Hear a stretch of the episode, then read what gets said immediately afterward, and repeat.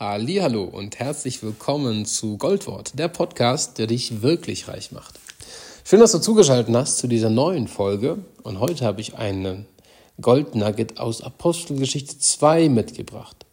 Die Verse 42 bis 47. Da wird beschrieben die Eigenschaften der ersten Gemeinde. Jesus selbst ist in den Himmel gefahren und hat seinen Jüngern befohlen, in Jerusalem zu bleiben, bis sie die Verheißung vom Himmel auf sich kommen sehen, und zwar den Heiligen Geist. Und das passiert in Apostelgeschichte 2 zu Beginn.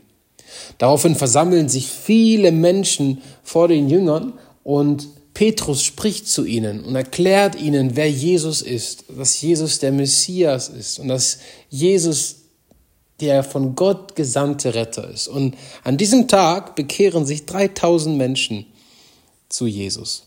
Wow, gewaltig. Und die Frage nun ist, was macht Gott mit diesen 3000 Menschen?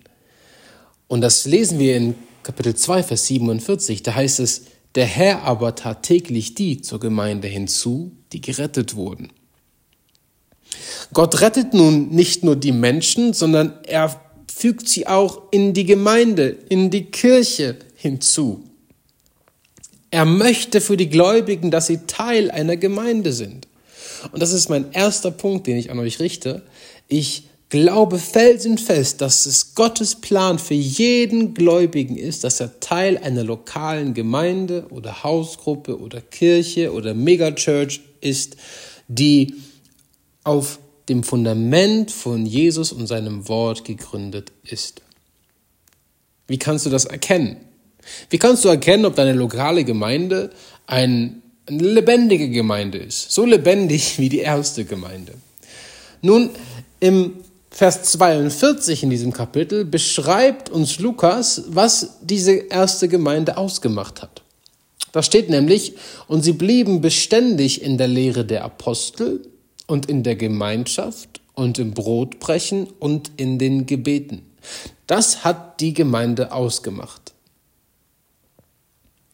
Die Lehre der Apostel, der erste Punkt. Also Dort muss Jesus Christus gelehrt werden.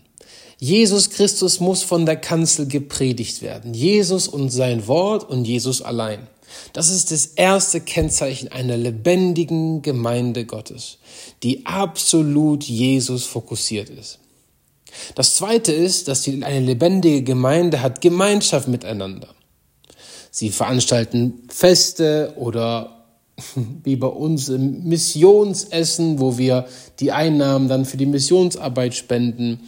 Sie haben Gemeinschaft miteinander oder sie sind auch vielleicht in Kleingruppen aufgeteilt, wo es neben den Gottesdiensten unter der Woche auch Kleingruppen gibt, wo sie Gemeinschaft miteinander haben, weil vielleicht die Gemeinde für sich zu groß ist. Das ist auch ein Kennzeichen einer lebendigen Gemeinde. Und das war das Kennzeichen der Urgemeinde. Das dritte Kennzeichen ist das Brotbrechen. Wir erinnern uns beim Abendmahl des Herrn an das, was Jesus für uns getan hat. Und das ist die Kraft. Deshalb besteht die Gemeinde, weil Jesus sein Blut vergossen hat und sein Leib für uns hingegeben hat. Und daran erinnert sich die Gemeinde. Und das ist immer wieder äh, ein, ein Zeichen von einer lebendigen und gesunden Gemeinde, wenn sie gemeinsam das Abendmahl feiern. Der vierte, die vierte Säule dieser ersten Gemeinde waren die Gebete. Sie haben zusammen für verschiedenste Dinge gebetet. Dankgebet, Fürbittegebet, äh, Lobgebet. Alles das hat die erste Gemeinde auch ausgezeichnet. Jesus selbst sagt, wenn zwei übereinkommen, für eine Sache zu bitten, dann wird sie ihnen gegeben werden. Und das kann in der Gemeinde passieren. Die Gemeinde hat Vollmacht. Sie hat von Gott gegebene Vollmacht, Dinge in der geistlichen Welt zu verändern, zu proklamieren, äh, zu binden und zu lösen. Das macht auch eine lebendige Gemeinde aus. Und wenn du das in, in, deiner lokalen Church siehst, dass das dort gemacht wird, dann ermutige ich dich, bleib ein Teil von dieser Gemeinde.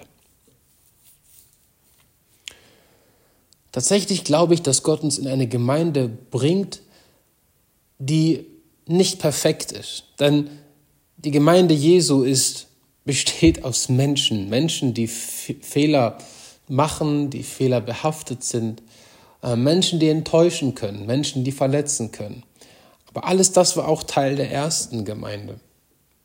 Und wo immer du in einer Gemeinde bist und Teil einer Gemeinde bist, da äh, wirst du dem auch begegnen. Und ich habe gelernt, in all dem immer auf Jesus zu schauen. Wie sieht Jesus auf seine Gemeinde? Und ich glaube, Jesus ist so gnädig und so barmherzig mit seiner Gemeinde und so liebevoll mit seiner Braut. Und dann habe ich gedacht, wenn Jesus uns so viel Gnade zeigt, wie könnte ich nicht meinem Nächsten, meinem Bruder, meiner Schwester Gnade zeigen und vergeben? Weil auch ich brauche Gnade und Vergebung von meinen Geschwistern, nicht wahr? Stell dir vor, jede Familie würde sich auflösen, weil es einen Streit zwischen Bruder und Schwester gibt. Das ähm, ist doch absolut irrational, oder?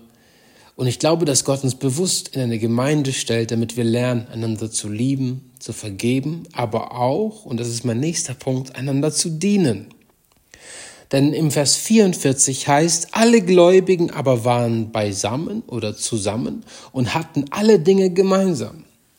Das ist jetzt beschrieben hier auf das, ähm, was sie an finanziellen Mitteln hatten oder auch was sie zu essen, zu trinken hatten und vielleicht auch Klamotten, Kleidung. Ähm, wenn wir es aber auf die heutige Zeit beziehen, glaube ich, dass der Herr möchte, dass wir zusammen sind und dass wir miteinander die Begabungen teilen und auch finanziell, wenn es nötig sein muss, auch Klamotten, wenn es sein muss, aber auch Gebete, wenn es sein muss.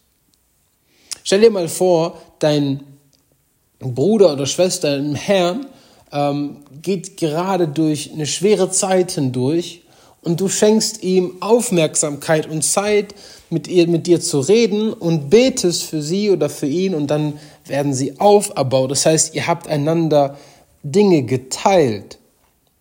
Das ist Reichtum im Herrn. Wenn der eine die Schwächen des anderen auffangen kann, und wiederum der andere von dem Nächsten empfangen kann, was ihm vielleicht nicht genügt.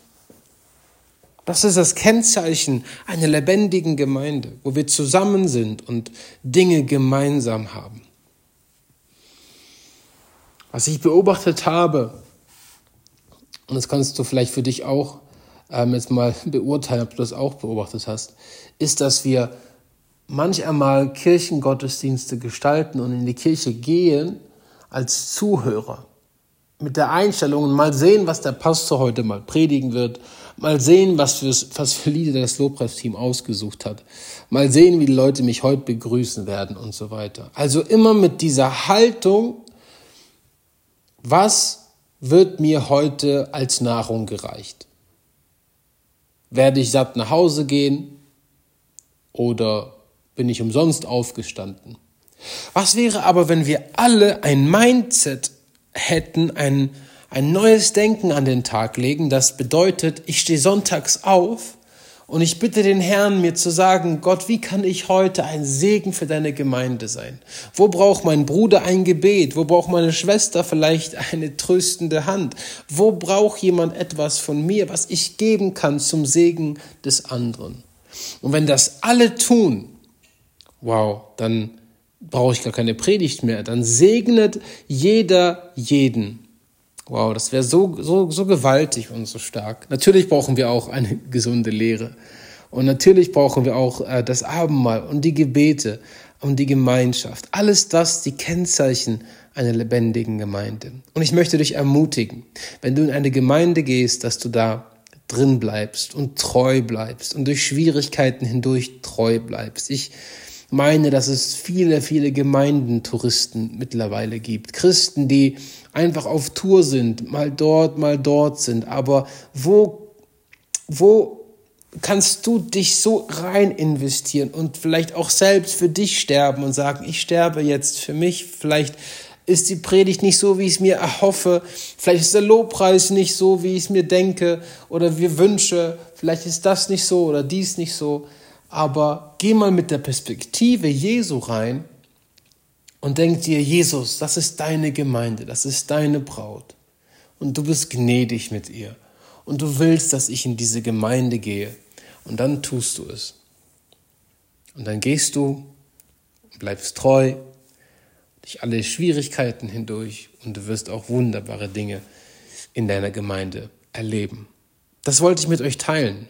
Jesus möchte, dass wir Gläubigen Teil einer Gemeinde sind. Wow, stark. Ich freue mich, wenn du diesen Podcast teilst mit deinen Freunden, wenn es dich ermutigt hat, dann vielleicht auch die anderen. Ich wünsche dir eine wunderbare Weihnachtszeit und einen, einen sehr gesegneten Start in das Jahr 2024. Aber ich hoffe, dass wir uns davor noch einmal mit einer Folge hören. Bis dann. Ciao.